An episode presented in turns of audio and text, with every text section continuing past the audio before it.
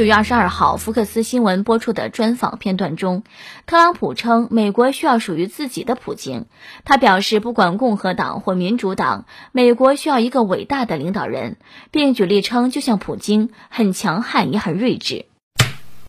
哎呦，川普是不是有啥把柄握在普京手里？怎么转身成了普京的小迷弟了呢？